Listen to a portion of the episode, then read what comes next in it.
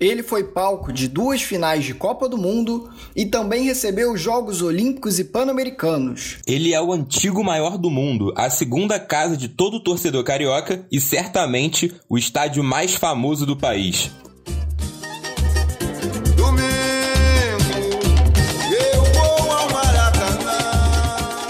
Não é preciso falar muito para que você saiba que sim, nós estamos tratando do Maracanã, eu sou o Gaspar Bruno. Eu sou o Lucas Matias. E esse é o Desempate, seu novo podcast sobre o futebol.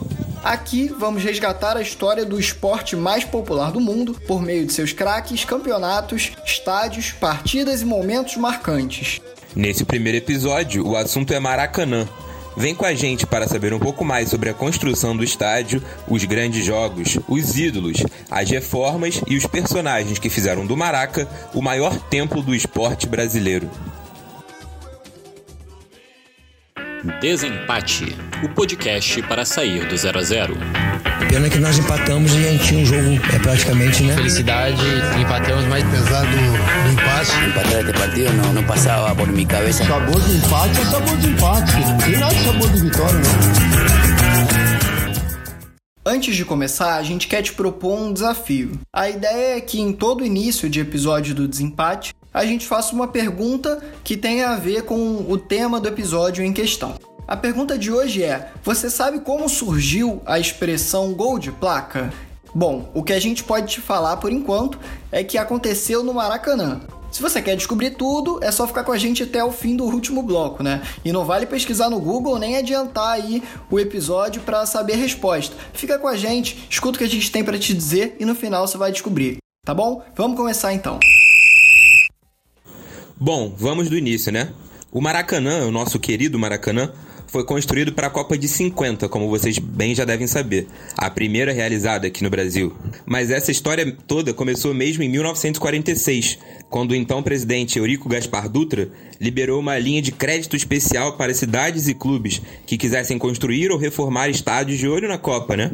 E o Rio de Janeiro, que era a capital do país e uma das cidades mais importantes, foi logo nos primeiros lugares a se empolgar com a notícia. O Vasco, por exemplo, aproveitou esse momento para ampliar a capacidade do estádio de São Januário, também de olho na Copa, né? Mas isso não parecia ser o suficiente, porque a imprensa carioca na época pedia um novo estádio, um estádio grandioso, digno da então capital federal e digno também de um mundial, né? E que além do mais pertencesse a todos os clubes e não fosse um estádio particular, né? Que era o caso de São Januário, que pertencia ao Vasco. Mas todo esse ânimo, né, esse ânimo pela construção de um novo estádio, um grandioso estádio, tinha um porém. E esse porém tem nome e sobrenome: Hildebrão do de Góis.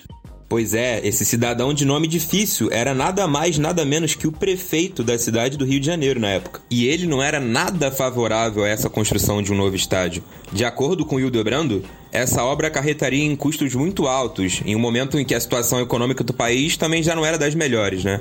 E até por conta disso, o prefeito apostava todas suas fichas em São Januário e não na construção de um novo estádio. Mas calma aí que essa história teve uma reviravolta. Mais precisamente a partir de junho de 1947, com a saída de Hildebrando do cargo e a nomeação do novo prefeito, Mendes de Moraes, um grande entusiasta da construção do Maraca ele foi importantíssimo na construção do Maraca. Inclusive, a nossa produção separou um trechinho de uma sonora da rádio Pan-Americana da época, do dia em que o Maracanã foi inaugurado. Nessa gravação, a gente consegue perceber um pouquinho do quão importante a figura do prefeito Mendes de Moraes foi nessa empreitada toda, né? Vamos ouvir um pouco. Este dia espetacular para a vida esportiva do Brasil, no momento em que é dado ao público brasileiro o estádio municipal que muita gente combateu, muita gente desacreditou, mas que Mendes de Moraes transformou numa realidade palpável, magnífica, esplêndida, estonteante. Já então, com um prefeito mais disposto a essa construção de um novo estádio, a discussão passa para a Câmara dos Vereadores do Rio, agora para saber onde esse estádio seria construído. E aí a gente tem basicamente dois lados. De um lado, o vereador Carlos Lacerda, da UDN, que preferia essa construção na zona oeste do Rio, uma região mais afastada e mais especificamente na Restinga de Jacarepaguá, que é o que hoje a gente conhece como Barra da Tijuca. E a ideia dele era justamente apoiar esse desenvolvimento, alavancar o crescimento daquela região. E do outro lado, o vereador também da UDN, o locutor e compositor Ari Barroso, uma figura muito curiosa que a gente conhece hoje principalmente pela composição de Aquarela do Brasil, que naquela época já era muito popular, era locutor esportivo, um notório flamenguista. E o terreno ideal para ele era um terreno que naquela época era usado como estacionamento de veículos do Exército, um terreno que havia sido do Derby Clube do Rio de Janeiro e o Derby Clube que derrocou depois da chegada do Jockey Clube da Gávea, enfim, os dois se infundiram antes, em 1930, então aquele terreno ele estava meio sem utilização e, de acordo com Ari Barroso, era um terreno importante, o terreno ideal para a construção do Maracanã. Aquele terreno era no bairro da Tijuca, uma região mais central, uma região com maior movimentação e um pouco mais desenvolvida na cidade do Rio de Janeiro. Essa discussão então começou a esquentar, começou a chegar na imprensa, na boca do povo, as pessoas discutindo qual seria o melhor lugar para a construção desse novo estádio, e aí uma pesquisa do Ibope mostrou que 88% dos cariocas preferiam a proposta de Ari Barroso,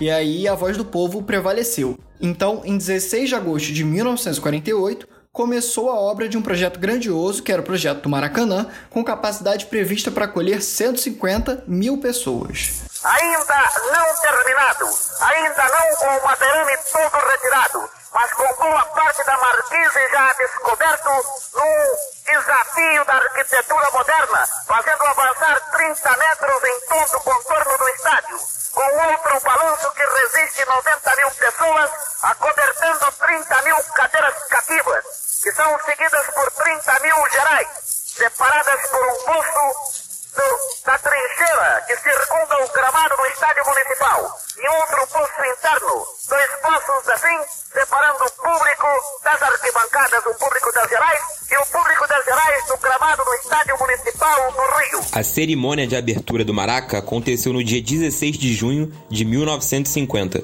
exatos oito dias antes da Copa do Mundo começar.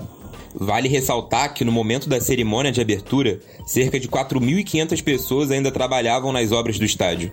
Mas essas obras foram paralisadas por três horas para que essa cerimônia mais formal né, acontecesse. Cerimônia essa, inclusive, que contou com a presença e também a bênção de Dom Jaime Câmara, cardeal histórico né, da Arquidiocese de São Sebastião, daqui do Rio de Janeiro. Além, claro, da presença do presidente Eurico Gaspar Dutra. Mas o curioso é que o primeiro jogo do Maracanã foi disputado apenas no dia seguinte da sua cerimônia de abertura. A partida foi disputada pela seleção carioca contra a seleção paulista, que nada mais era ali do que um conglomerado né, de jogadores que atuavam em clubes do Rio de Janeiro e de São Paulo, que na época, inclusive, eram os principais polos do futebol brasileiro. Então, que justifica essa escolha, né? E quem levou a melhor foi a seleção paulista, que acabou vencendo o jogo de virada por 3 a 1. No entanto, o primeiro histórico gol do Maracanã ficou por conta do time carioca e saiu dos pés de um craque à altura do estádio. Nada mais, nada menos do que Didi, então jogador do Fluminense, abriu o marcador e com isso também entrou para a história do Maraca. Esse jogo de estreia, né, digamos assim, do Maracanã, contou com três figuras que viriam a ser campeões do mundo, representando a camisa da amarelinha. O Didi, autor do primeiro gol do estádio, que na época era meia do Fluminense, conquistou o mundo em 58 e 62. Além dele, Djalma Santos, lateral direito da Portuguesa, também campeão em 58 e 62. E também o técnico Aimoré Moreira, que na ocasião era técnico da seleção carioca e que em 62 se consagrou no comando da seleção campeã do mundo. E apesar de não ser uma partida oficial, de campeonato e tudo mais, o jogo de abertura lotou Maracanã e reuniu cerca de 100 mil pessoas no estádio. O sucesso de público talvez se explique pelo precinho camarada. Era tudo de graça, do jeito que o carioca gosta. Era só chegar, entrar e aproveitar o show no gramado. Vamos aproveitar então para ouvir os gols dessa partida, novamente cortesia da Rádio Pan-Americana. Junto à baliza de escanteio no ataque carioca na ponta direita. Movimentou a Luísio. Salta para cabecear. Cabeceia de leve por cair na esquerda o. Tirou para Didi. Didi chutou para gol. Gol de Didi como não serve ao marco impedimento. Apontou um elemento atrás dentro da pequena área. Que não podemos divisar daqui. É verdade que não podemos marcar a linha de tema com Didi. Didi quando correu pela esquerda e recebeu. Temos impressão exata de impedimento. Quando foi reclamado, Gama Malter apontou para a posição de Dema. Didi recebeu deslocado na esquerda e marcou o primeiro gol para a seleção carioca. Um para os cariocas, zero para os paulistas. Um agora para a direita. Bola para Renato. Renato alonga para dar em direção a Carboni. Carboni vai na corrida. A frente dele aparece para tentar dominar o Irani. Fugiu Carboni para a central. Cruzou para a boca do gol. Bola para o gol. Tirou, chutou. Gol! Gol de Augusto para São Paulo. Recebendo uma bela bola cruzada da direita. Augusto marca os 44 minutos e 30 segundos. O terceiro gol de São Paulo, consolidando a vitória da seleção de Novos. Três gols de São Paulo. Ainda antes do início da Copa, foram disputados mais dois jogos amistosos, agora envolvendo a seleção brasileira contra Flamengo e contra Bangu. E para a gente ver o quão importante o Maracanã estava sendo naquele momento, o quão valorizado ele era para o Brasil, a gente pode pegar 22 jogos da Copa do Mundo. De 50, 8 foram no Maracanã. E a importância para a seleção brasileira, quer dizer, dos seis jogos que a seleção disputou, cinco foram no recém-construído Estádio Carioca, incluindo a abertura e a final da Copa do Mundo. E para ajudar com essa euforia toda, o Brasil já começou logo com goleada, fazendo 4 a 0 em cima do México, mesmo que fora de campo o estádio ainda tivesse inacabado, inclusive com andames de madeira suportando uma parte da marquise. Essa obra só seria completamente concluída 15 anos depois, em 65, mas nada que atrapalhasse o público pagante de 81 mil pessoas que foram àquele jogo assistir a seleção de perto. Ajeita a pelota no terreno e fez partir o seu tiro. Bola à altura do pênalti. Pula Baltazar e cabeceou. Gol! Gol do Brasil! Baltazar de cabeça! E depois da estreia, o Brasil deu uma rápida passada no Pacaembu, em São Paulo, onde empatou com 2 a 2 contra a Suíça e daí para frente o time de Flávio Costa só faria jogos no Rio de Janeiro, voltou ao Maracanã e era só lá que o Brasil ia jogar. Na última rodada da primeira fase, mais uma vez uma vitória, por 2 a 0 dessa vez contra a Iugoslávia, garantindo a classificação em primeiro lugar do seu grupo. Vencendo o Brasil. Brasil 2, Iugoslávia 0 é o marcador. Já no quadrangular final, o Brasil continuou arrasando. Foram mais duas goleadas elásticas nos dois primeiros jogos: 7 a 1 sobre a Suécia e 6 a 1 contra a Espanha, levando então para o último jogo do quadrangular com certa com certo favoritismo. Terminou a peleja com a vitória do Brasil por 7 a 1. Terminou o jogo. Terminou o jogo com a vitória dos brasileiros por meia dúzia a 1. Em toda essa sequência de jogos, é importante frisar, foram batidos sucessivamente recordes de público e renda em partidas até então no futebol mundial. E o maior desses recordes parecia que estava esperando para o momento certo. Foi no último jogo do quadrangular final contra o Uruguai, quando cerca de 200 mil pessoas, mais ou menos, estavam no Maracanã. Importante lembrar que os números eram imprecisos. Muitas pessoas entravam de penetra, superlotação, o controle não era tão grande, então a gente não pode dizer com exatidão que eram 200 mil pessoas. Mas era mais ou menos esse público que foi fazer muita festa naquela final de Copa do Mundo, infelizmente sem saber que aquele seria um dos piores dias da história do futebol brasileiro. Terminou a partida! Vitória do Uruguai por 2 a 1. Os uruguaios são campeões do mundo num verdadeiro milagre de chance, quando desde o sorteio eles foram favorecidos. 160 mil pessoas cabisbaixas saem agora de Maracanã, depois de um esforço supremo, onde a sorte traiu o Brasil de maneira trágica.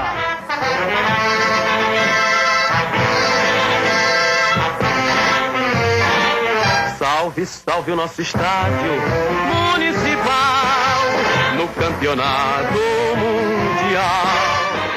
Bom, de início, né, como você já ouviu aqui com a gente, o Maracanã recebeu o nome de Estádio Municipal do Rio de Janeiro. Alguns jornalistas também tentaram emplacar o nome Estádio Mendes de Moraes, o que muito provavelmente né, foi fruto de uma ideia jogada ali pelos assessores do prefeito, numa tentativa de enaltecer o nome dele, de certa forma. E também foi a imprensa que criou o nome popular do estádio, né, como a gente conhece até hoje. Primeiro ele foi chamado de Gigante do Derby, em alusão ao Derby Clube, que era quem ocupava aquela área ali antes. Depois foi chamado de Gigante do Maracanã. E por fim, né, para dar aquela simplificada básica, apenas Maracanã, do jeito que a gente bem conhece, gosta e chama ele até hoje. O nome oficial do Maracanã, que é o que ele carrega até hoje, é Estádio Mário Filho. Mas por incrível que pareça, esse nome demorou quase duas décadas para ser escolhido e realmente oficializado foi uma clara homenagem ao jornalista Mário Filho, que desde a década de 30 já defendia a construção de uma grande praça desportiva no Rio de Janeiro. Sendo assim, ele ajudou e muito na campanha pelo Maracanã. Mário Filho era dono do Jornal dos Esportes, que era um jornal de imensa popularidade, circulação e influência no Rio de Janeiro naquela época. Ele era também um grande flamenguista, curiosamente irmão de um grande tricolor, Nelson Rodrigues. Os dois, inclusive, né, são responsáveis por boa parte daquela mística, daquela magia que se criou em torno, né, na crônica esportiva sobre o Fla-Flu. Muito disso tudo, dessa magia, foi forjada por Nelson Rodrigues e Mário Filho. Mas infelizmente, esse tributo, essa grande homenagem, aconteceu após a morte de Mário Filho. Ele não pôde, em vida, ver o estádio recebendo seu nome. O tributo foi feito em setembro de 1966. A proposta foi feita pelo jornalista Valdir Amaral, em uma forma de homenagear o grande Mário Filho, e nada mais justo.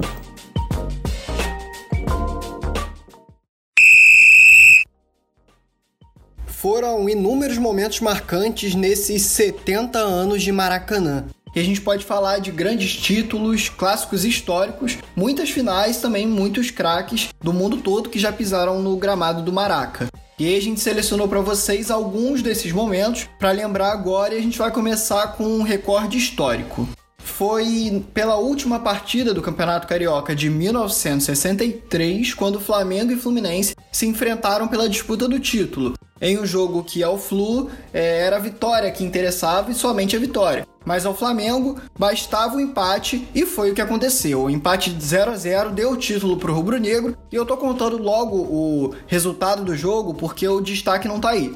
Mas antes eu vou falar mais ou menos como que aconteceu. O 0 a 0 foi consagrado principalmente pelo maior destaque da partida, que foi o goleiro do Flamengo, o goleiro Marcial. Foi ele que segurou principalmente o empate sem gols. É, em destaque para um lance do atacante do Fluminense, que era o principal, principal esperança de gols do time tricolor, que era o Escurinho. E aí, um lance muito contado, ele chega cara a cara com o goleiro Marcial e tenta uma cavadinha. E espertamente, o Marcial ele se adianta e retorna novamente ao seu gol, é, agarrando a bola e evitando o que seria é, uma derrota para o Flamengo àquela altura do jogo. O resultado de 0 a 0 foi também importante para o Rubro Negro porque encerrou é, consagrou uma tentativa que o Flamengo tinha de encerrar um jejum de sete anos sem título do Carioca. E aí enaltecendo ainda mais a importância daquele Carioca para a torcida do Flamengo. Um outro destaque, assim, curiosidade, o jovem Carlos Alberto Torres, o lateral direito que a gente conhece muito bem hoje, era naquela época somente um garoto, nos seus 18, 19 anos, o lateral direito daquela equipe do Fluminense. Mas o destaque tá longe de ser dentro do campo. Apesar do jogo, que teve um Fluminense um pouco melhor, mas com destaque para as duas defesas, que naquela época, de acordo com a narração do canal 100, que a gente vai ouvir um pouquinho daqui a pouco, naquela época o setor defensivo de ambos os times era um pouco melhor que seus ataques. O principal destaque do jogo foi nas arquibancadas. Motivado por aquela seca de títulos do Flamengo, provavelmente, e também pela, pelo charme, pela importância que todo o Fla-Flu no Maracanã tem, Cerca de 194 mil pessoas em números oficiais invadiram as arquibancadas e a geral do Maracanã naquele dia. É, e esse número de 194 mil é o número que veio das bilheterias, são números oficiais. Mas a gente lembra que naquela época o controle era um pouco menor e muito mais pessoas invadiram o Maracanã. Então as pessoas falam de cerca de 200 mil pessoas ou até um pouco mais naquele que seria até hoje o maior público da história do futebol para uma partida de clubes. Domingo de futebol no Maracanã. Domingo de Fla-Flu e Fla-Flu decisivo, o que não acontecia há mais de 20 anos. A cidade é toda futebol. Recorde de público, quase 200 mil espectadores e de renda em campeonatos da cidade, quase 60 milhões de cruzeiros. Desta vez, os portões tiveram que ser fechados bem antes do início e muitos não puderam entrar. E o rei do futebol não poderia deixar de marcar seu nome na história do Maraca, né? Pois é, Maracanã foi o grande palco do tão aguardado milésimo gol de Pelé. Era uma noite chuvosa no Rio. Vasco e Santos se enfrentavam pela Taça do Brasil em 1969. O detalhe é que ambas as equipes já estavam eliminadas. Então ali em condições normais, seria um jogo para cumprir tabela, né, digamos assim. No entanto, a busca incessante de Pelé pelo gol mil criou um clima único, né? E atraiu a imprensa de todo mundo para o Maracanã. E naquele dia, os jornalistas, junto com os mais de 65 mil torcedores presentes no Maraca, presenciaram um dia histórico para o futebol brasileiro. Vale ressaltar também que no jogo anterior a esse, antes do Santos enfrentar o Vasco, o Pelé chegou inclusive a meter uma bola na trave. Mas parecia mesmo que os deuses né, do futebol estavam guardando esse grande momento para um palco especial, né? Que não poderia ser outro senão o nosso querido Maracanã. E não é que o gol teimou em sair? A partida já se encaminhava para o fim, e naquela altura Vasco e Santos empatavam em 1 a 1. Foi quando Pelé recebeu um lançamento de Clodoaldo e invadiu a área vascaína. Cercado pelos defensores, o rei sofreu o pênalti cometido pelo Fernando Silva, que até hoje jura que não cometeu aquela falta. Inclusive, tem uma matéria bem bacana no Globoesporte.com em que o Fernando nega que cometeu esse pênalti e explica toda essa história, né? A gente vai deixar o link na nossa página, então é só você ir lá, acessar e conferir. Bem, polêmicas à parte, o fato é que assim que o pênalti foi marcado, todo o estádio veio abaixo e a torcida entoava gritos de apoio ao rei. Ouçam só a torcida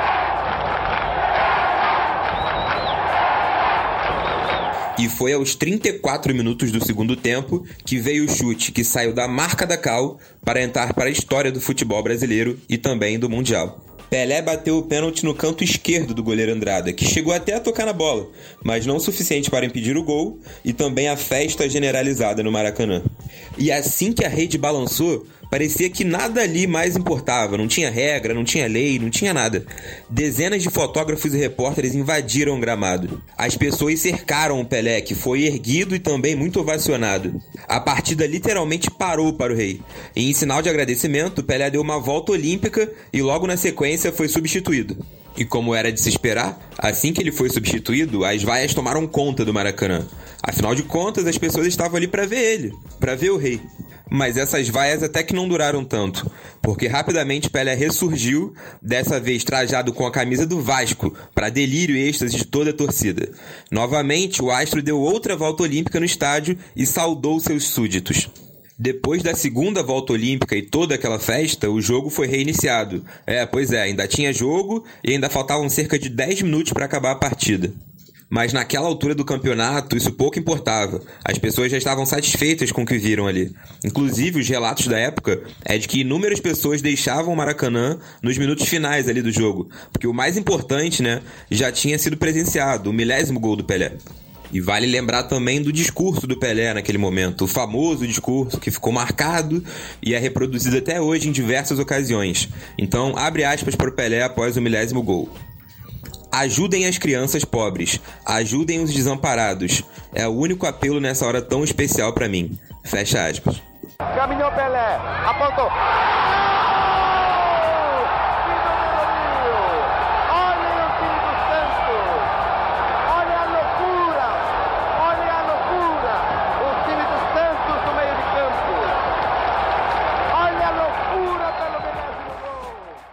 E a relação do Pelé com o Maracanã vai muito além apenas do milésimo gol. Curiosamente, ele começou e encerrou sua trajetória pela seleção brasileira no Maracanã. O primeiro jogo do Pelé com a amarelinha foi em 1957. Num jogo entre Brasil e Argentina pela Copa Roca, Pelé, com apenas 16 anos, entrou no segundo tempo e fez o único gol do Brasil naquela partida, que terminou com derrota de 2 a 1.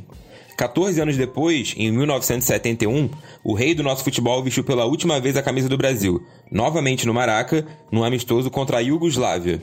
Assim como no dia do gol mil, esse jogo terminou em volta olímpica, com Pelé sendo ovacionado pela torcida. Pelé chora ou enxuga o suor? Mostra a camisa. Ele chora. Chora. Tá chorando o Rui Porto com a camisa na mão. Pelé passa entre os dentes de leite de clubes de todo o Brasil, as crianças que ele sempre amou e vai indo. Agora todos podem penetrar na cancha, Pelé vai completar a volta olímpica. Note o detalhe, Rui, ele tirou a camisa atrás do gol onde ele completou o seu milésimo. Basta agora, Eli. Quando o povo todo pronuncia as duas sílabas mágicas que já encantaram plateias dos mais diferentes idiomas. Pele, Pili, Pelé, Pelé. Qualquer idioma significa o grande jogador brasileiro de todos os tempos. O Maracanã também sempre foi a casa dos quatro grandes clubes do Rio de Janeiro e não faltam histórias marcantes para as torcidas cariocas.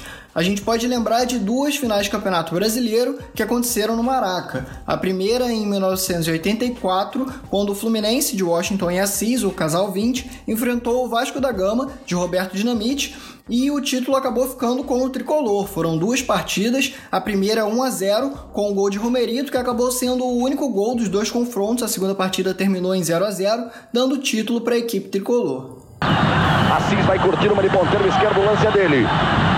Erivaldo dá espaço, Washington já pede na área, partiu o cruzamento, fechou o Washington, Romerito, Roberto Romerito, gol!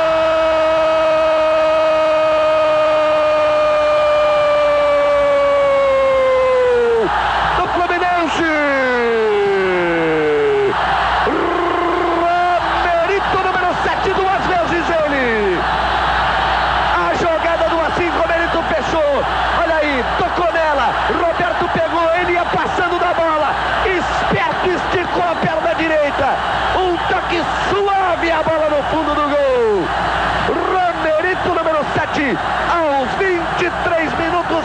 Primeiro tempo, olha o Fluminense na boa. E o gol foi uma jogada assim por la esquerda, foi um cruzamento, entrando no primeiro palo. Eu toquei de direita e o Roberto Costa defendeu e a bola quedou em frente de mim e graças a Deus foi adentro. Já em 1992, o Flamengo, liderado pelo Maestro Júnior, levou a taça do brasileiro em cima do Botafogo em pleno Maracanã. O jogo ficou marcado por uma tragédia nas arquibancadas, enfim, mas isso a gente conta um pouquinho mais pra frente. Daqui a pouco a gente vai falar sobre isso.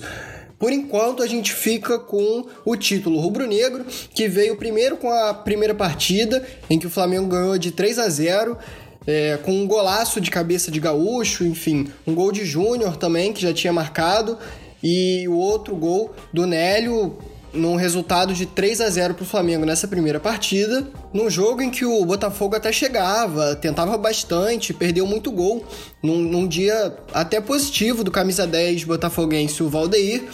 No Botafogo que tinha também Renato Gaúcho, esse velho conhecido da gente, né? Mas que acabou perdendo por 3 a 0 e ia pro segundo jogo precisando da vitória, que acabou não acontecendo, né? A segunda partida já começa muito aberta, com os dois times atacando muito, o Botafogo até chegando bem, é, o, com destaque também para as defesas do goleiro rubro-negro, o Gilmar. E aí o Flamengo logo abre 2 a 0 com um gol de falta do Júnior, que ficou marcado. É uma cena que é, até hoje passa direto na TV, enfim. Uma falta que ele bate por cima da barreira, praticamente sem tomar distância da bola. Um lance muito bonito. Apita o Wright, deve apenas rolar o Zinho. Não, o Júnior manda direto, gol! Júlio César faz 2 a 0 para o Flamengo, já meio que desanimando um pouco o Botafogo, que até chegava, mas nessa altura já estava um pouco complicado, né? E aí o Botafogo chega a ter um pênalti a seu favor e o camisa 10 Valdeir bate, perde o pênalti, que poderia ser importante para uma possível reação. E aí, aos 39 do segundo tempo, o piquete do Botafogo diminui a vantagem do Flamengo para 2 a 1 naquela partida. E no fim do jogo mesmo, mais um pênalti marcado para o Botafogo e dessa vez o Valdeir converte, empatando a partida em 2 a 2 mas já era tarde demais, o Flamengo era campeão brasileiro de 1992. A dupla Flamengo e Fluminense também jogou duas decisões de Libertadores no Maraca, mas com finais opostos. Em 1981, o Flamengo abriu no Rio a série de três jogos que lhe renderam o seu primeiro título continental. Foi no Maraca a vitória por 2 a 1 sobre o Cobreloa do Chile, que teve show de Zico, que marcou os dois gols do rubro-negro, e o chileno Merelo, que descontou para o Cobreloa. Zico mais uma vez, aos 30 minutos do primeiro tempo. Goleiro de um lado, bola do outro. 27 anos depois, em 2008, o Fluminense recebeu a Liga Deportiva Universitária, LDU do Equador, no jogo de volta da final da Libertadores daquele ano e depois de derrota, vinha de uma derrota de 4 a 2 no Equador, precisava da vitória e foi o que ele conseguiu. Conseguiu uma vitória por 3 a 1 com o show do Thiago Neves durante o tempo regulamentar. Foi ele que marcou os três gols do Fluminense. O Bolanhos descontou para a LDU e aí a partida empatada no agregado foi para os pênaltis. E aí toda a euforia do Fluminense acabou se tornando talvez um dos piores dias da vida do torcedor tricolor. As penalidades foram uma catástrofe para o clube carioca, que desperdiçou três dos pênaltis que bateu, inclusive o Thiago Neves, que havia sido o personagem da partida, o grande herói naquela noite, desperdiçou a sua penalidade e brilhando, fazendo brilhar a estrela do goleiro equatoriano Sebajos, que catou os três pênaltis e levou o título para o Equador, deu à LDU o campeonato da Libertadores daquele ano. Partiu para a bola, Washington bateu, Sebadios defendeu! A LDU é campeã da América! O futebol equatoriano conquista pela primeira vez o título da Libertadores da América. O Maracanã também é historicamente a casa da seleção brasileira e, de longe, o estádio que mais recebeu a seleção masculina. Só que desde 2001, essa história mudou um pouco de figura. Desde então, foram apenas seis jogos da seleção masculina dentro do Maraca. E é claro que isso está diretamente relacionado com a quantidade de jogos que a seleção tem feito e disputado fora do país, inclusive contra seleções consideradas do baixo escalão. Bom, para explicar melhor um pouco dessa situação, atualmente a CBF tem um contrato com uma empresa que fica responsável por organizar todos os amistosos do Brasil. Essa parceria, inclusive, chegou a ser alvo de críticas do Tite, atual técnico da seleção, no ano passado. Na ocasião, ele reclamou das condições de um gramado em que o Brasil havia atuado. Para você se aprofundar um pouco mais nesse assunto, a gente recomenda uma matéria bem interessante do portal do UOL. É só conferir no link lá na nossa página. Mas enfim, voltando aos números da seleção masculina no Maracanã, ao todo são 107 jogos, 76 vitórias, 24 empates e 7 derrotas.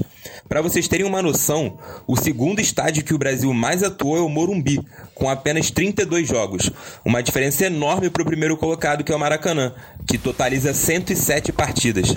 E além do Maracanaço em 50, que a gente já falou lá no primeiro bloco, também teve muita história da seleção brasileira no Maracanã. A última foi a vitória da Copa América sobre o Peru no ano passado, mas o Globoesporte.com fez uma lista bem legal com os 10 maiores jogos da seleção do Maracanã e a gente vai deixar o link lá no nosso site, é só você entrar lá, dar uma olhada e conferir todos esses grandes jogos. Né? A lista conta com uma pancadaria contra o Uruguai em 1976. Confusão total. Ramires vai sobre Rivelino que cai. Entrou Roberto. Confusão total no Maracanã. Com um golaço de voleio do Bebeto contra a Argentina de Maradona em 1989. Bebeto, hein? Lá vem Brasil de novo. Branco dá o apoio lá pela esquerda. Faz a finta no primeiro. Ainda Branco, capricha no cruzamento, é para Silas. Chegou para ele, vai botar na área de novo, bateu por baixo. Romário, agora Bebeto!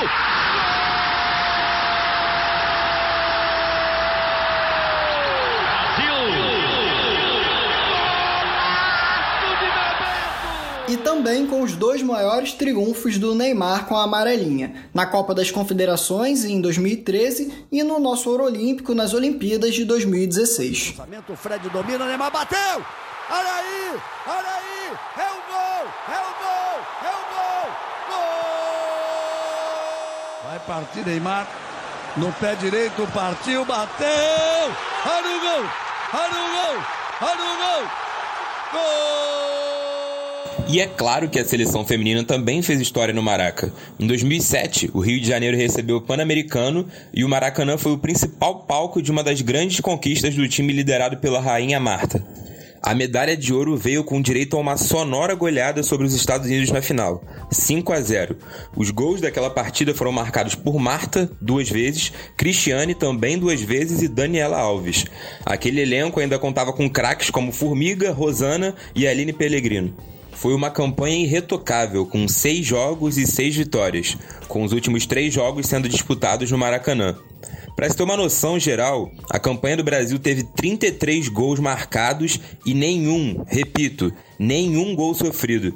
Foi realmente um show verde-amarelo das nossas jogadoras em 2007.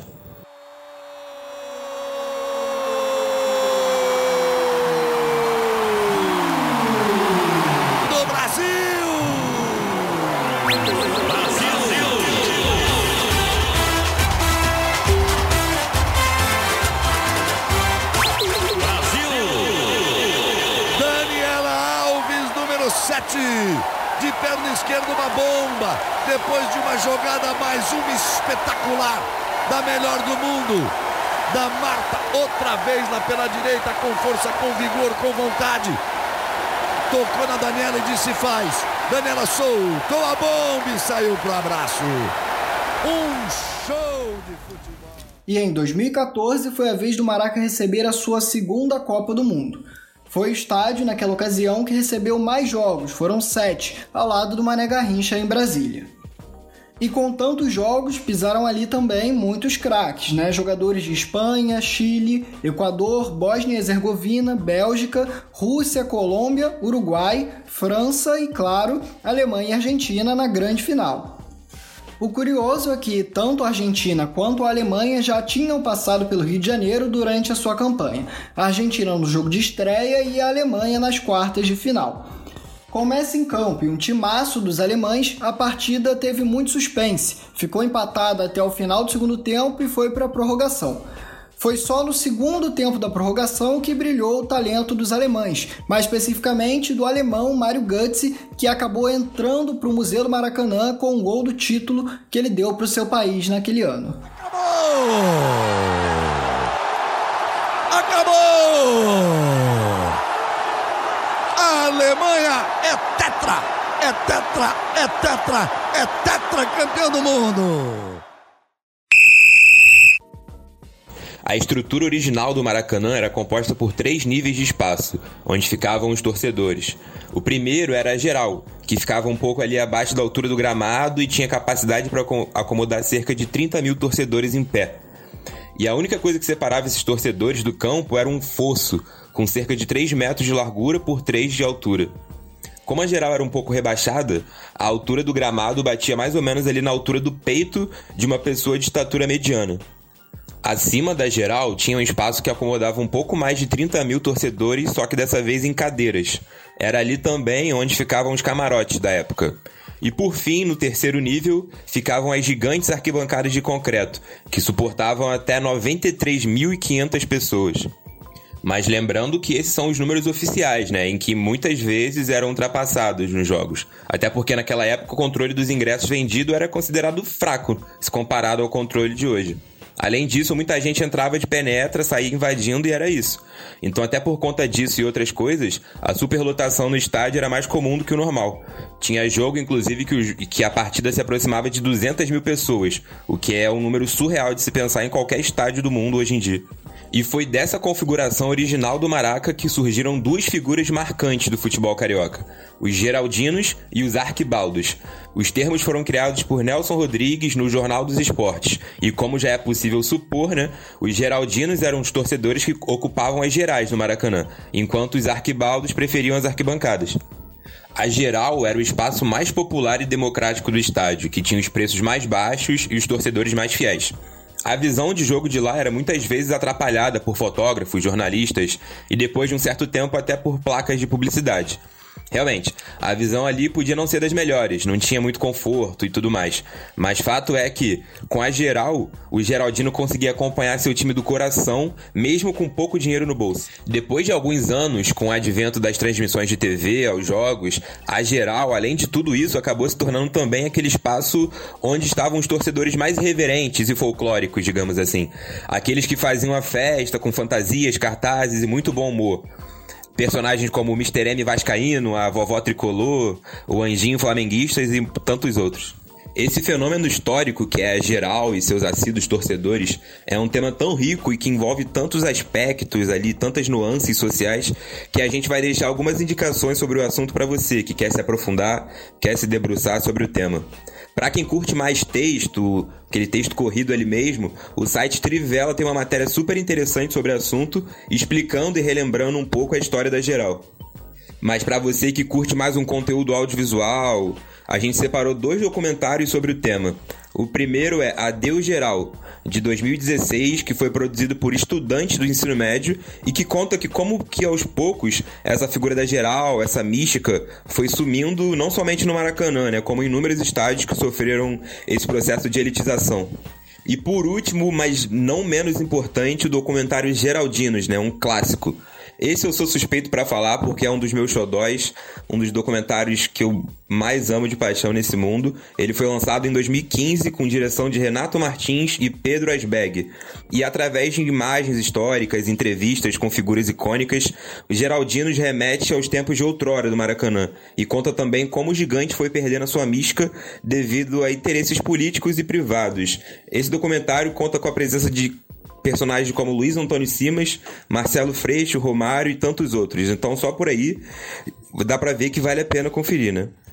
E claro que o link de todo esse material que a gente tem indicado e ainda vai indicar nos próximos episódios, a gente deixa no link da nossa página, então é só acessar e conferir e aproveitar. Presidente, troca essa zaga, eu não aguento mais! Presidente, eu não aguento mais! Me salva! Eu não posso morrer com essa zaga, não! Salve, pelo amor de Deus! Esse Maracanã, você gosta desse Maracanã? Maracanã é lindo, é tudo que tem na vida brasileiro, carioca Prefere o antigo ou o novo? O antigo. Por quê? Cara geral, Geraldino. Tudo de bom, Geraldino. A figura dos arquibaldos e dos geraldinos ultrapassou as barreiras do futebol e também está presente na cultura popular brasileira de diversas formas. Em 1975, Gonzaguinha gravou uma canção chamada Geraldinos e Arquibaldos no álbum Plano de Voo, o terceiro de sua carreira, adaptando alguns termos do futebol para a realidade das nossas vidas. Olha a garra dele, é cama de gato, melhor se cuidar. No campo do adversário é bom jogar com muita calma, procurando pela brecha pra poder ganhar. Acalma a bola, rola a bola, trata a bola, limpa a bola, que é preciso faturar. Hum, e esse jogo tá um osso, é um mango que tem caroço e é preciso desembolar. E eu falei que a gente ia voltar lá para a final entre Flamengo e Botafogo de 92, né?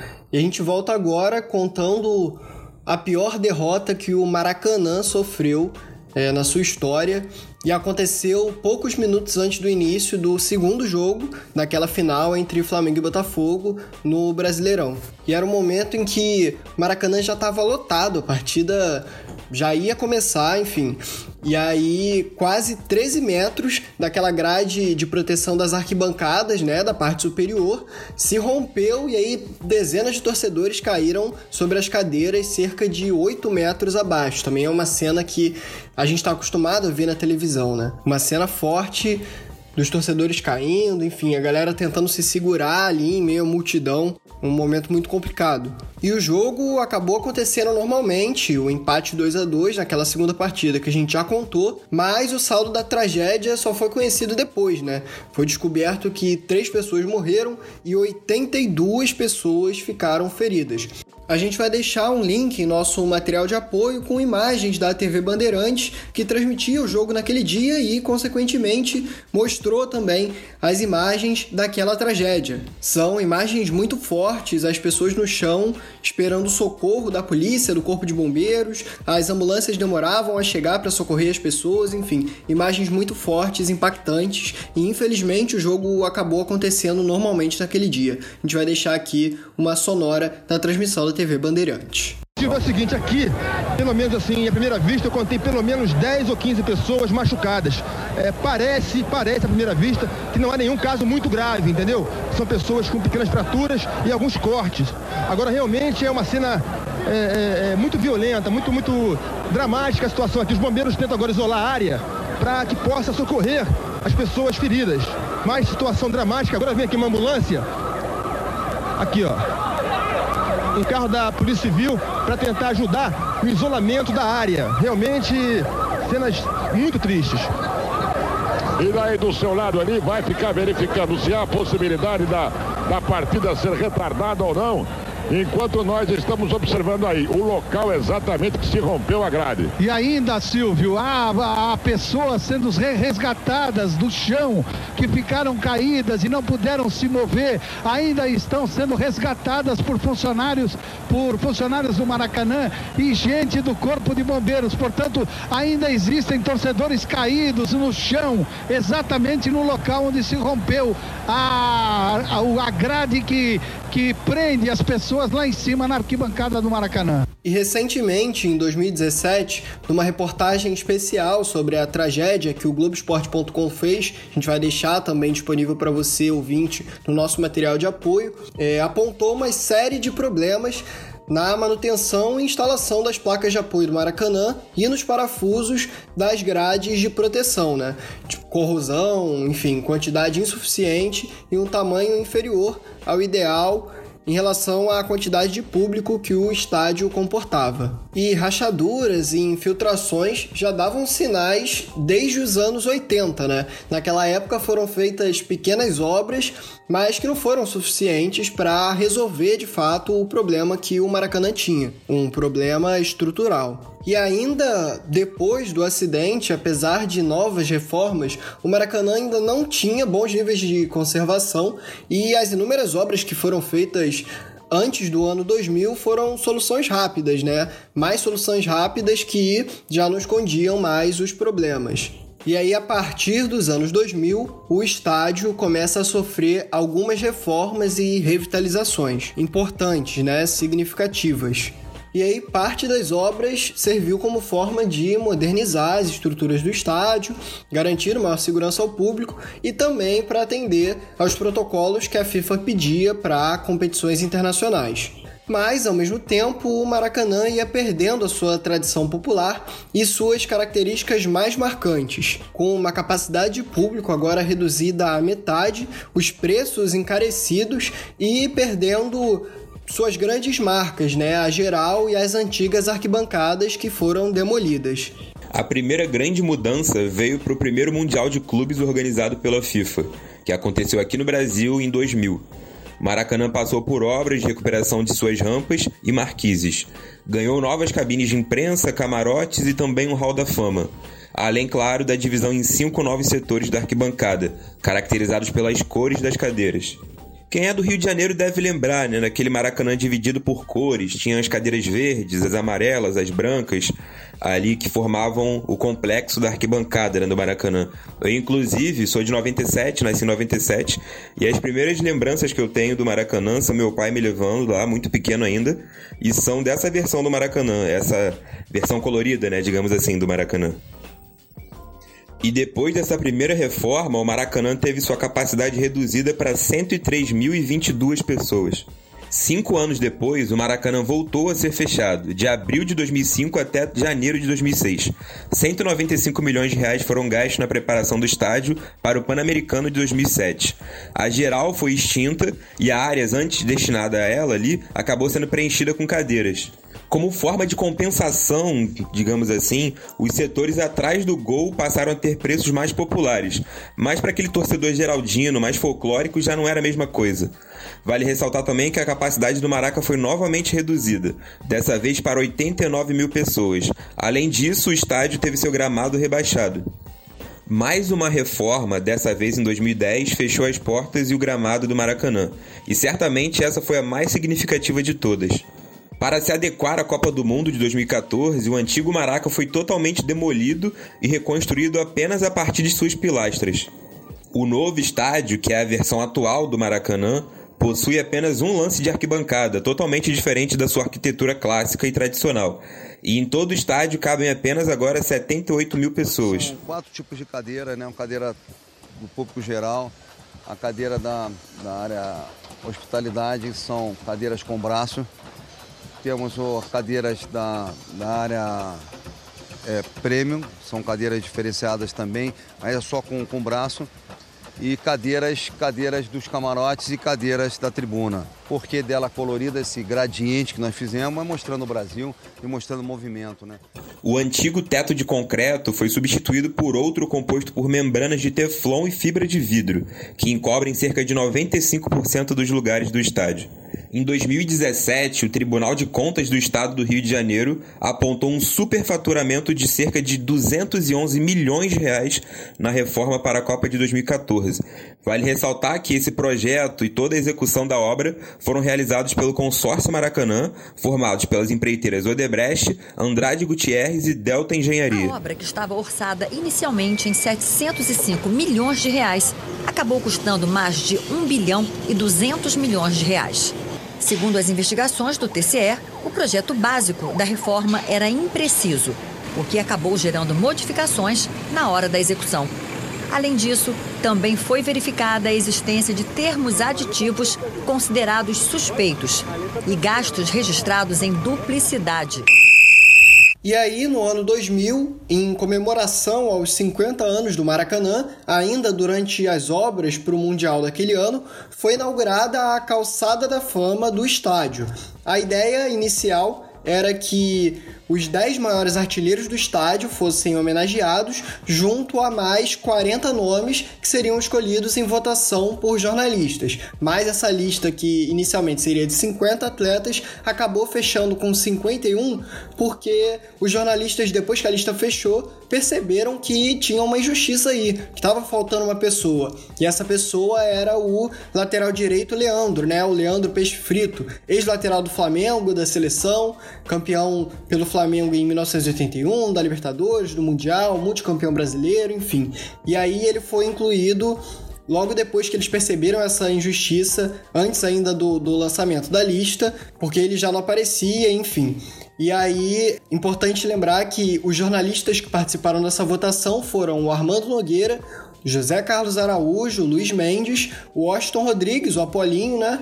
O Orlando Batista e o Milton Neves. E hoje já são mais de 100 nomes na Calçada da Fama, do Maracanã. E em sua inauguração teve ainda uma homenagem especial a três grandes figuras do futebol brasileiro, o Pelé, o Zagallo e o Garrincha, e também há uma figura, um, um cartola também no futebol brasileiro, João Avelange, que ali em 2010, mais ou menos, ficou conhecido é, ficou marcado né, por um escândalo de corrupção envolvendo a FIFA, enfim, e seu genro Ricardo Teixeira, é, naquela época presidente da CBF. Fora disso, a gente vai colocar uma sonora, né, uma entrevista que Pelé e Zagallo deram nesse dia, falando sobre essa homenagem na inauguração da Calçada da Fama.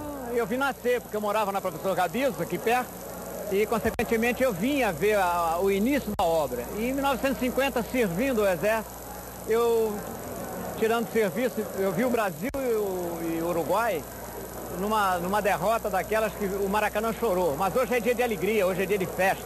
É dia de perpetuar todos aqueles que escreveram o seu nome no Maracanã.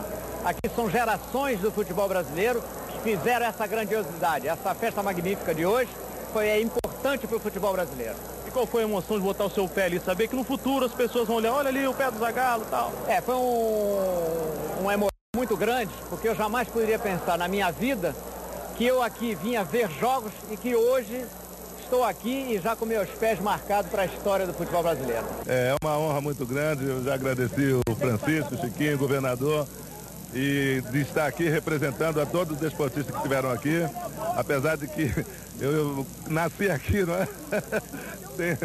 Tinha que ser, eu nasci aqui, é uma alegria que não tem como você expressar entende, o seu contentamento.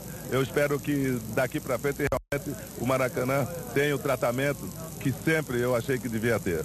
A forma da calçada da fama de imortalizar essas personalidades era colocando os pés ou as mãos, no caso dos goleiros, numa forma de gesso. E só em 2004 que a calçada da fama do Maracanã teve seu primeiro estrangeiro homenageado. Foi o Eusébio, o atacante português, e depois dele foram mais seis: Figueroa, Romerito, Beckenbauer, Petkovic, Gija e o Messi fechando a lista em 2019. E mais duas curiosidades, né? Em 2009 foi inaugurada uma estátua em homenagem ao Zico, que é o maior artilheiro do estádio com 333 gols em 435 jogos. E a primeira e única mulher presente na lista na Calçada da Fama do Maracanã, eu vou dar uma chance só para você acertar. Será que acerta? Eu acho que é óbvio, né? Você deve ter acertado. É a Rainha Marta, que foi incluída em 2018 e a gente vai botar um pouco dela falando sobre, enfim, dela comentando sobre o futebol feminino. Ela falou: ah, você vai deixar os seus pés aqui. Eu falei, meus pés eu não vou deixar, que eu preciso ainda deles. eu vou deixar as marcas, aí beleza. Mas é muito, eu estou muito feliz e é muito gratificante estar recebendo essa homenagem. É, lógico que é importante demais, porque a gente incentiva a, as mulheres a continuar lutando por, pelo seu espaço em todas as áreas. E, e sem dúvida isso tem motivado né, a cada uma delas a seguir, lutando sempre. E se depois desses nomes todos você ficou com vontade de conhecer a Calçada da Fama, ela fica no térreo do Maracanã e uma boa notícia é aberta para a visitação do público. E ainda bem que elas ficaram conservadas, né? Porque na reforma para a Copa de 2014, boa parte das peças ficaram perdidas por anos. Elas foram recuperadas só em 2019 e foi descoberto que elas estavam no próprio complexo do Maracanã, em salas administrativas no segundo andar do Maracanãzinho, mas estavam mal armazenadas, correndo risco de danos físicos, enfim. E ainda bem que hoje elas estão disponíveis para a visitação do público. Pois é, galerinha, a gente está se encaminhando para o final do podcast, mas antes chegou a hora mais aguardada por vocês, a resposta do nosso quiz. Como surgiu a expressão gol de placa? Já vou dando um recado para os espertinhos de plantão que pularam para o final do podcast para ouvir a resposta direto. Podem dando meia volta e voltar para o início do podcast, tá? Porque tá valendo muito a pena o conteúdo e vamos dar essa moral pra gente. E para você que ficou com a gente desde o início até aqui, nosso muito obrigado. Mas enfim, sem mais enrolação, vamos direto para a resposta. Como é que surgiu a expressão gol de placa? O primeiro gol de placa aconteceu justamente no Maracanã. E não foi qualquer jogador que fez ele, não, hein? Foi justamente o rei do futebol, nosso querido Rei Pelé.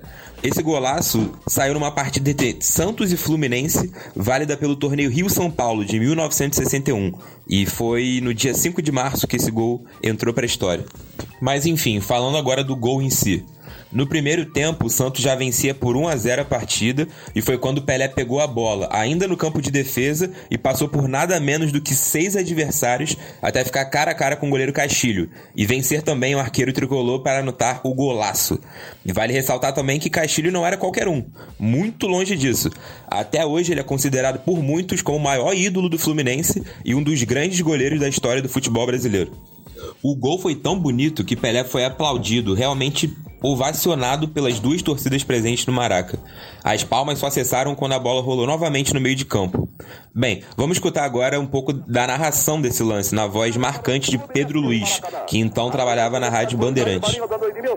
Ajeita a bola, recua o Santos, a bola pode ser cruzada com perigo, levantada para a boca do gol para Mauro, salta à frente Mauro. Toca de testa para a linha lateral da grande área. Recuperou escurinho pelo Fluminense, atrasou, por entregando a Paulinho, pode cruzar. Levantou para a boca do gol, subiu o Calvete, taca de cabeça, ajeitando para frente. Movimenta na intermediária, Mengal, Mengal Pelé. Pelé pode pela meia, tem Coutinho pelo miolo, tem Normal pela ponta. Faz a volta para o lado de Coutinho, levando e enganando bem a Clóvis. Tem um ponteiro livre, vai sozinho, quer ir para a boca do gol. Espetacular a forma como ele enganou. Mas Jair Marinho foi o último homem que tentou fazer a cobertura, provocando aplausos de toda a torcida de Maracanã. Ele apoiou a bola no setor intermediário, deixou pela esquerda Coutinho, pela direita abriu Norval, quando todo mundo, inclusive Clóvis, pensavam que ele iria derivar para a direita. Ele fez a volta por dentro em Clóvis, desceu, passou pelos dois homens, Pinheiro e Edmilson que lideram o combate. E quando parecia que na corrida Jair Marinho poderia chutar a bola, ele tirou o pé enganando a Jair Marinho, ficou ligeiramente, Castilho acompanhou a corrida de Jair e deixou o gol escancarado para o golaço de Pelé. A bola foi para o canto direito do gol. Nova saída do Fluminense, 42 de luta. Restam três para se esgotar Mas o enfim, tempo você deve estar se regulamentar. perguntando, tá bacana, mas aonde que a placa entra nessa história? Calma, calma. A história da placa surge porque o jornalista Joelmir Betting, que naquela época era repórter do jornal O Esporte, resolveu bancar do próprio bolso uma, uma homenagem pro Pelé. Ele mandou fazer uma placa de bronze para ser instalada no Maracanã com os seguintes dizeres: abre aspas. Neste campo, no dia 5 de março de 1961, Pelé marcou o tento mais bonito da história do Maracanã. Fecha aspas. Aí a partir daí já viu, né? Todo novo golaço que era marcado no Maracanã, alguém parava e falava: pô, esse gol também merece uma placa. E assim, aos poucos, foi se consolidando uma expressão que a gente usa até hoje. Mas vamos fazer melhor? Vamos deixar o próprio Joelmir explicar essa história. A gente vai rodar agora uma entrevista que ele deu para a TV Band em 2011. Voltando para São Paulo pela ponte aérea, chego no meu jornal O Esporte, digo para o meu secretário Walter Lacerda, Walter, e se a gente criasse a memória do gol? Como assim? Criando uma placa de bronze, o jornal assina a placa em homenagem ao Pelé ah, boa ideia, pode cuidar disso. Aí a expressão gol de placa veio à tona. Então eu não sou o autor da expressão gol de placa, eu sou o autor da placa do gol que gerou a expressão gol de placa. Um dado interessante sobre esse jogo é que os registros do Santos contabilizam 39.990 torcedores pagantes naquele dia para presenciar esse momento histórico, né, esse golaço do Pelé mas o próprio Joelmir Betting chega a falar em 130 mil presentes no Maracanã. Essa disparidade assusta um pouco, né? Mas a gente prefere acreditar que realmente 130 mil pessoas tiveram o privilégio de ver Pelé bailar e fazer um golaço que entrou para a história do futebol brasileiro. Infelizmente, Joelmir nos deixou em 2012. Ele que também é pai do jornalista esportivo Mauro Betting. Mas ao contrário do filho, ele seguiu uma carreira consagrada mesmo foi na cobertura de economia. Mas um ano antes da lamentável morte de Joemi, o jornalista recebeu uma homenagem daquelas do rei. Em 2011, ano em que o gol de placa completava 50 anos, Pelé retribuiu a gentileza e presenteou Joemi com uma placa de acrílico que constava, aspas, gratidão eterna do autor do gol de placa ao autor da placa do gol. Fecha aspas. Fofo, né? Enfim, aquela partida terminou 3 a 1 para a equipe do Santos, só que o curioso mesmo é que há registros de imagem para todos os gols do jogo, exceto um. Adivinha qual? Exatamente, justamente o golaço do Pelé. Curiosamente, a fita que registrava o lance simplesmente sumiu. Foi deletada do mapa. Onde é que será que essa bendita fita foi parar? Para o documentário Pelé Eterno de 2004, o diretor Anibal Massaini Neto decidiu recriar a cena do gol. Vale ressaltar que a gente tem relatos escritos e também a narração da época, né, dos locutores da época. Então, a partir disso, o diretor recriou a cena. Curiosamente, a encenação foi feita por garotos da base do Fluminense, justamente o clube no qual o Pelé marcou o gol histórico. E você sabe quem interpretou o rei? O Meia Toró, aquele mesmo, que depois faria sucesso com as camisas do Flamengo, Atlético e muitos outros. Em 2001, o Esporte Espetacular da TV Globo fez uma reportagem contando toda a história dessa encenação. O link para conferir a matéria completa tá lá no nosso site, mas a gente também separou aqui um trecho do Anibal Massaini, diretor do filme, falando um pouco sobre a fita perdida.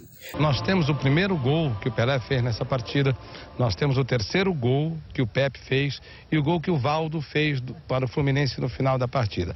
Ou seja, a partir de um determinado momento, como nós tínhamos essas jogadas, alguém começou a dizer que nós tínhamos o gol e que nós não tínhamos revelado que tínhamos esse gol e que era uma grande jogada de marketing porque ele só ia aparecer próximo do lançamento do filme. Infelizmente ele não apareceu, ele sumiu. E a gente também colocou lá no nosso Instagram a foto dessa placa. Então se você quiser ver, conferir, é só ir lá e seguir arroba Desempate Podcast.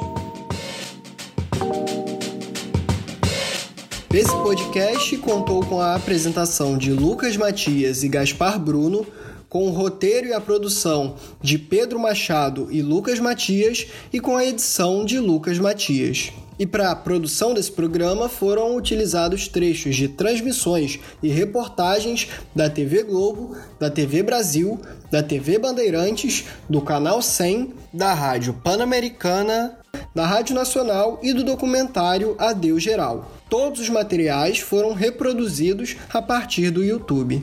No nosso site, a gente vai deixar um material de apoio com algumas das referências que a gente usou para a produção. E se você quiser conferir um pouco mais sobre o Maraca, é só acessar Desempate Podcast www.wordpress.com. Se tiver alguma dúvida na escrita, a gente vai deixar esse link no nosso Instagram também. Ah, e não se esqueça de assinar o Desempate no seu tocador de podcast favorito.